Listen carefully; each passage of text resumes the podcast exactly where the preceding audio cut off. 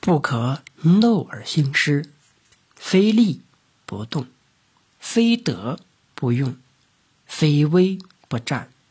周不可以怒而兴师，将不可以闻而制战。没有好处，就不要贸然采取军事行动；没有取胜的把握，就不要随便用兵；不到危机紧迫的时候，就不要开战。国君不可凭一时的恼怒而兴兵打仗，将帅不可凭一时的怨愤而与敌交战。在战争中，还有一样至关重要的无形之火——怒火及心头之火。所以，有了另一种不易察觉的火攻——激将法。激将法是一种可以说服人的技巧，通常可以让。被说服者情绪冲动，然后做他在平常情况下不会去做的事。激将者还可以激发对手的愤怒感、自尊感、羞耻感、嫉妒感或者羡慕感等。此时处于情绪之中的对象就会上激将者的当。激将法合适应用。事半功倍，用的不好就适得其反。聪明成熟的将帅能控制住自己的怒火，还可以让对方大怒。只有按捺住心头火的将帅，才能充分显示和发挥智、信、仁、勇、严。从心理学上说，喜怒哀乐影响人的判断力、管理能力、指挥能力、组织能力等。将帅的大忌是喜形于容，怒形于色。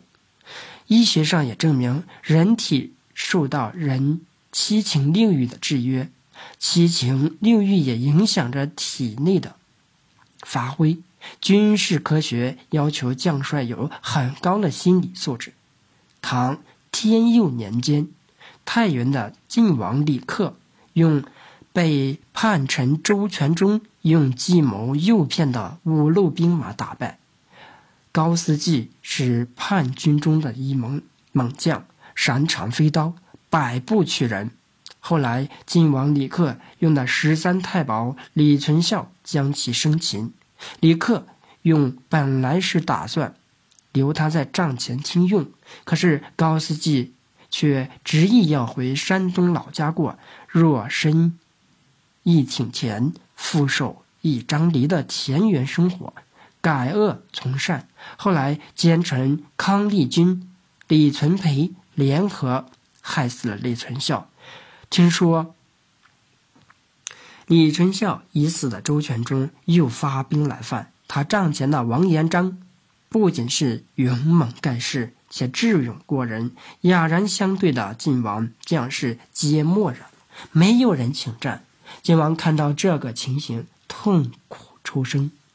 然后李嗣源说道：“之前降将高思济闲机在山东运处，为什么不请他迎敌？”晋王听到后非常高兴，就命李嗣源去山东求将。来到山东农村的李嗣源直奔高家庄寻高思济，提到以前的事，高思济说道：“用。”南宫李存孝饶了我的性命，让我回到山东。现在我与世无争，已经过去多年，兵家征战之事早已置之身外。今日相见，就不要谈论这些。李嗣源意识到高思济已经没有出山的意思，心里想着：文官言之，武将机之，所以他就编了一个谎言，说道：“天下诸侯。”都听闻将军之名，如雷贯耳。我与王延灼交战，被他赶下阵来。我就对王延灼说：“今天赶我，很正常的事。如果你是好汉，暂时停战。我听说山东高思济是盖世英杰，有万夫莫当之勇。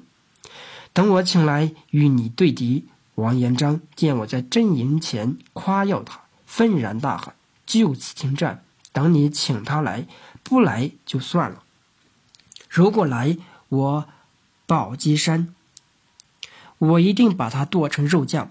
高司机听到这番说辞，心头不禁被激得火冒三丈，口中生烟，大叫家丁：“快备我白马，等我去生擒此贼！”于是高司机披挂上马，辞家出山，向宝鸡山飞驰而去。快马加鞭的高思济和李思源日夜兼程赶到大营，不仅仅是晋王喜出望外，就是三军将士也非常振奋。